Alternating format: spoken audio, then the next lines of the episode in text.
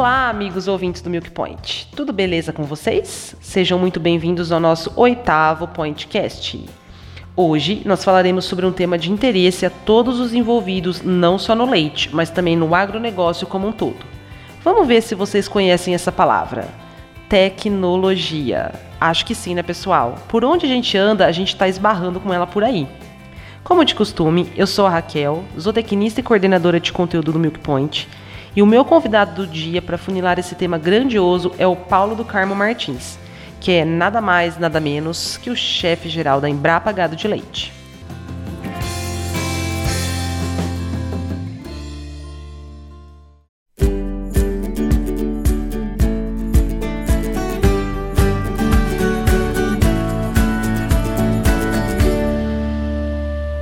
Paulo, muito obrigada por sua participação e por topar falar conosco sobre esse tema tão essencial hoje e com certeza no futuro também. Raquel, bom dia, boa tarde, boa noite, que a gente nunca sabe que hora que alguém vai estar nos ouvindo. Boa. Mas eu estou muito feliz de estar estreando aí uh, esse novo canal que vocês estão uh, criando para que a gente possa estar conversando com milhares de pessoas que são seguidores desse sucesso de uh, encontro de coisas interessantes relacionadas ao leite, que é o Milk Point, que já está aí há quase duas décadas brindando a gente com essa possibilidade de estar conversando e conhecendo pessoas Perfeito, em condições Paulo. cada vez mais modernas. Uhum. Muito obrigada, viu? O prazer é todo nosso. Vocês sempre foram um grande parceiro aqui da gente. E para começar nosso bate-papo, então, Paulo, é, e falando, né, sobre tecnologia, hoje todos os negócios eles vêm se transformando e mudando com uma agilidade incrível, né, Paulo? A gente acha, quando a gente acha que já alcançou a máxima evolução de uma determinada coisa, é batata. Algo novo surge na sequência e faz a gente chacoalhar novamente. Isso faz com que a gente saia da nossa zona de conforto o tempo todo. E com o agronegócio é, não é diferente. Como que você vê que o setor ele vem trabalhando para andar junto dessas inovações, Paulo? Ou melhor, você acha que ele vem andando junto? Olha, eu acho que sim. E o primeiro registro que eu gostaria de fazer é que, ao contrário do que principalmente o pessoal da área de economia e administração aprende, que é, é atribuir à indústria brasileira a, o processo de modernização, na prática a gente vê que é outra história. Uh, a indústria brasileira é onde nós temos uma, a maior concentração de pessoas menos dinâmicas. É, a indústria brasileira surgiu protegida e, por conta disso, nunca teve muita preocupação em estar tá inovando. Ao passo que o agronegócio, ao contrário, por não ter nenhuma proteção, é obrigado permanentemente a estar tá procurando novas alternativas e aí cada vez que uma tecnologia surge, reduz, melhora a qualidade do produto, reduz o custo de produção, como todo mundo faz isso porque uh, não fica no, na atividade quem, é, quem não é inovador, então aí o custo caindo, o preço lá na frente cai também porque aumenta a oferta, e aí a margem volta a cair e por causa disso o produtor que tem que inovar novamente. Então, a cadeia de inovação está representada no agro. Uhum. E eu estou convencido, Raquel, que uh, essas inovações elas estão acontecendo numa velocidade muito grande. Se você olha para a economia brasileira, a gente fica assustado porque o mundo digital chegou e a parte de serviços e a parte industrial está bem atrasada. Mas no agro, o que está faltando é infraestrutura. Está faltando che é, chegar a internet mais barato nas, uh, nas, nas propriedades e está faltando linhas de crédito que facilite essa adoção. Mas ainda assim, sem nada uh, de apoio, porque essas duas questões não estão resolvidas, a gente está aumentando a velocidade e, por incrível que pareça, a liderança está acontecendo no leite. Show, Paulo. É, eu acho que você citou algo muito importante, que é essa questão de melhorar a competitividade do produtor, né? O que a gente tem a impressão às vezes é que as pessoas acreditam que para ser mais tecnológico, de repente precisaria despender um alto valor financeiro, que às vezes até precisa, né? Mas ele vê um resultado lá na frente, ou que ainda é algo extremamente distante da sua realidade. Eu acho que que você falou, né, é, é o cerne de todas é, essas inovações e tudo o que a gente busca. Então, como que. É, e assim, eles acabam não enxergando que uma nova tecnologia às vezes vai ajudá-los a produzir mais, né? Com menos custos. Eu acho que você citou bem esse ponto, né, Paulo? Sim. Então, é, é, é, isso é um ponto fundamental. Muita gente acha que inovar significa gastar mais. Ao contrário, inovar significa reduzir custos necessariamente. Uma tecnologia que não melhora a qualidade do produto e não reduz custos, não faz sentido, e aí o produtor não adota. Mas, por outro lado, é claro que toda vez que você faz uma mudança tecnológica, você tem que ter desembolso. Desembolso é diferente de custo. O custo cai quando você faz a inovação. Agora, você tem um desembolso, ou seja, você tem problema de caixa. Então, por isso que é fundamental que a gente tenha mecanismos que apoiem, e eu falo mecanismos financeiros, que apoiem o produtor para esse processo de inovação. Vou dar um exemplo concreto. Energia solar. A gente sabe, vamos pegar uma tecnologia que no Brasil está bombando, que é o compost bar. A gente sabe que ah, o custo da energia solar, desculpa, o custo da energia num composto é muito alto, porque você tem que ter lá toda a parte de melhoria de temperatura e tem, tem que ter ah, os ventiladores. É, isso chega até a triplicar o custo de uma propriedade, da propriedade como um todo. E aí, qual o caminho natural para isso? Ah, isso? O caminho natural é energia solar.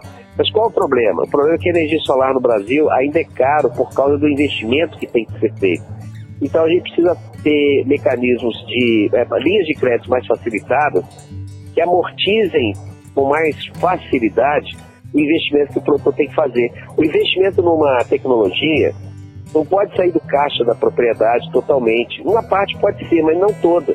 Porque senão o produtor fica com problema de caixa. Fica, e ficando com problema de caixa, ele está sujeito a ter que sair da, da propriedade. Porque o que faz uma empresa quebrar é problema de caixa, não é dívida, é problema de caixa.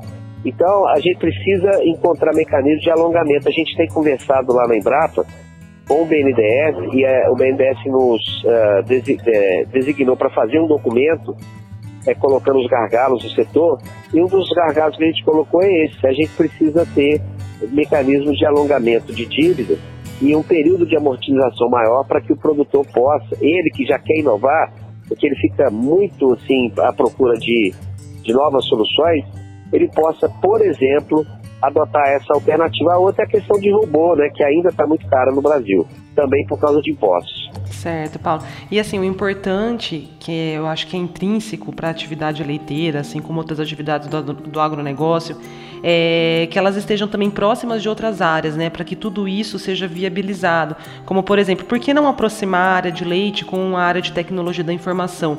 Eu acho que hoje no cotidiano essas, essa situação às vezes ela não é contemplada, né? Isso, no meu ver, é muito importante e rico, porque com isso surgem ideias inovadoras de modelos de negócios, processos, serviços que fazem com que apareçam com mais facilidade, né, é, novidades por aí e também quando são trabalhadas em grupo e com pessoas de distintos conhecimentos. É, sendo assim, quais são os programas que a Embrapa hoje, Paulo, junto com outras empresas de tecnologia, elas vêm trabalhando focadas nisso? Que eu sei que vocês têm um trabalho bem legal, né? Se você puder falar para a gente sobre. Olha, você está me dando uma grande oportunidade de falar desse assunto. A Embrapa como um todo tem uma lógica muito intensa de atuação porque nós temos claros é, que o nosso modelo de negócio mudou. O presidente e a diretoria têm dito isso muito claramente para os pesquisadores.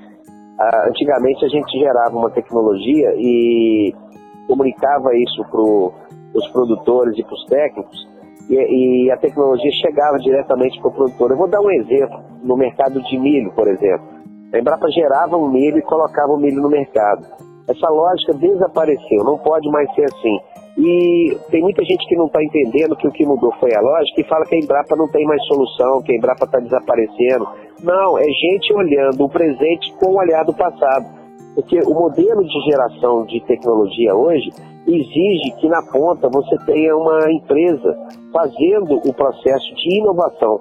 O papel da Embrapa é gerar o conhecimento e a tecnologia. Agora, a inovação só acontece quando você tem uma empresa que chega e faz esse processo acontecer. Vou dar um exemplo muito rápido que a gente está vivendo na Embrapa Gás de Leite. Por exemplo, nós estamos trabalhando com nanotecnologia e a gente já tem alguns resultados muito interessantes no que diz respeito a, por exemplo, a questão de controle de mamite. Mas não é a Embrapa que vai colocar o produto no mercado. Quem vai colocar o produto no mercado é uma empresa que a gente selecionou por edital.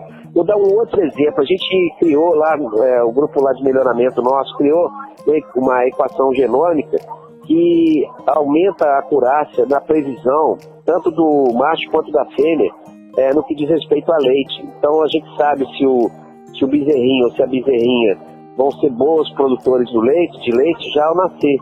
É, mas não, não, não, não, somos nós que levamos mais essa tecnologia no campo, porque a gente não tem braço para isso. Então, duas empresas que participaram desse processo têm essa responsabilidade. Então, isso aí mostra que o modelo de negócio da Embrapa mudou.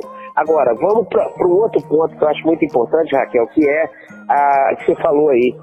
A, toda empresa tem que estar hoje pensando no mundo digital.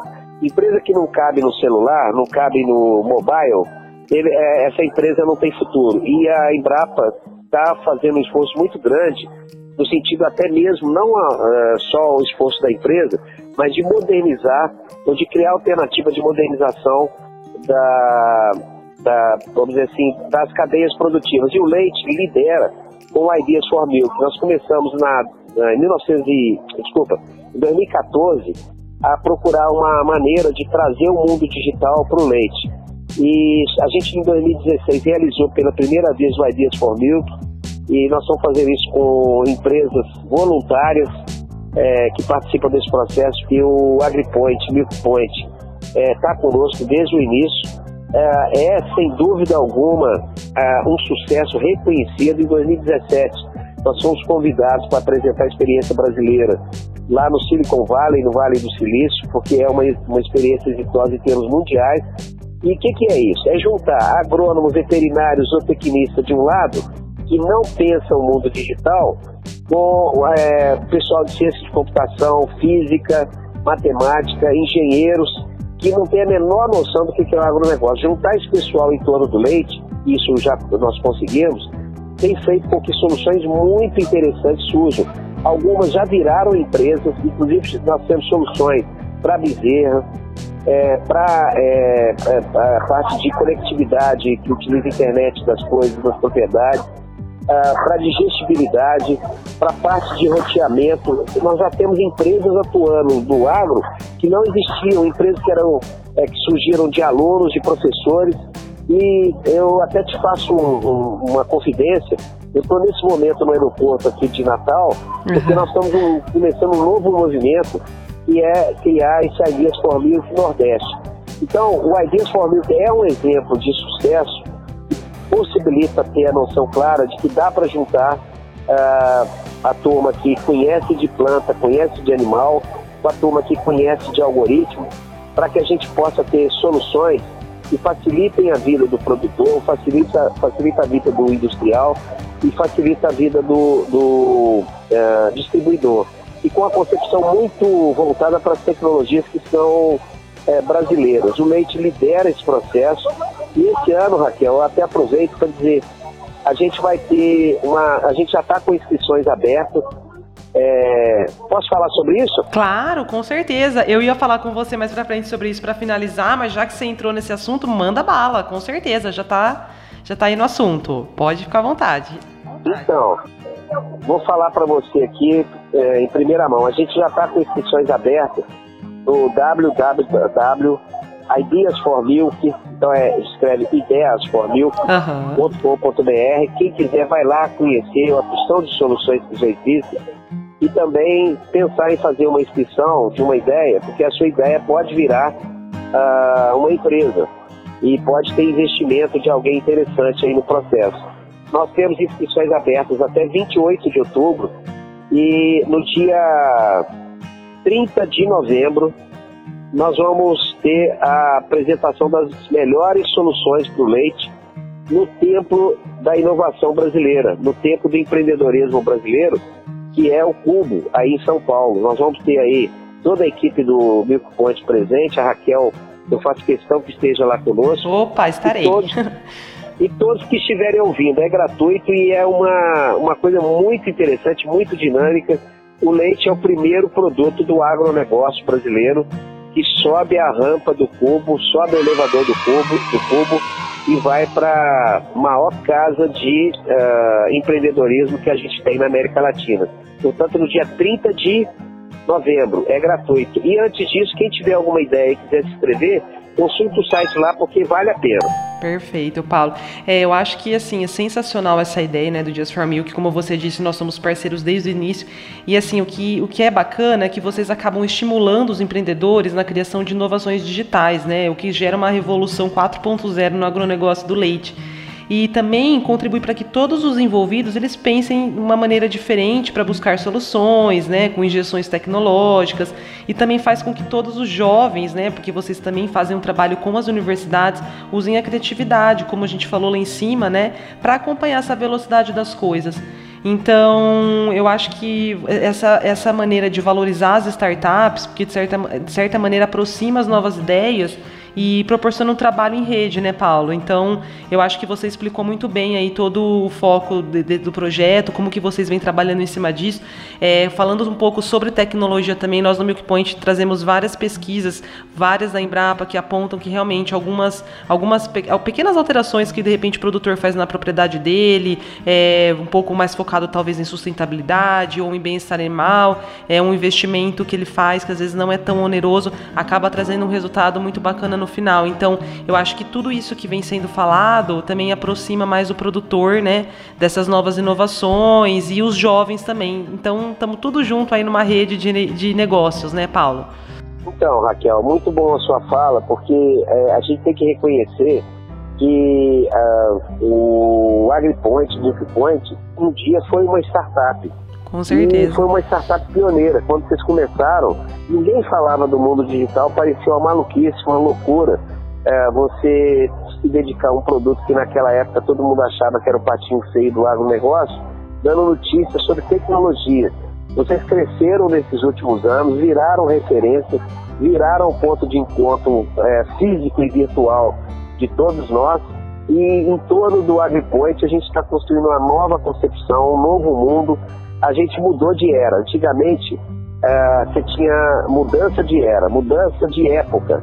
E agora nós estamos na época da mudança. E isso faz com que uh, não seja mais possível uh, viver sem pensar o tempo todo em mudança. A gente sabe que uma grande empresa tem uma dificuldade muito grande de mudar. Então, a única maneira da empresa estar tá mudando, ela está trazendo ideias novas que são geradas por esses jovens que têm uma outra concepção, uma outra rapidez e tem uma outra maneira de ver o mundo e faz com que aquilo que passa a ser natural antes era algo inimaginável. Ou seja, transforma sonho em realidade, problema em solução e todo mundo acaba ganhando com isso. Ganha o jovem que passa a ter uma possibilidade de ter uma, empresa e a gente sabe que cada vez mais está muito difícil ter é, empregado, então as pessoas têm que ter essa concepção de empreendedor e por outro lado ganha todo mundo se beneficia, porque a cadeia como um todo se beneficia, redução de custos, o mundo digital vem para simplificar e para reduzir custos,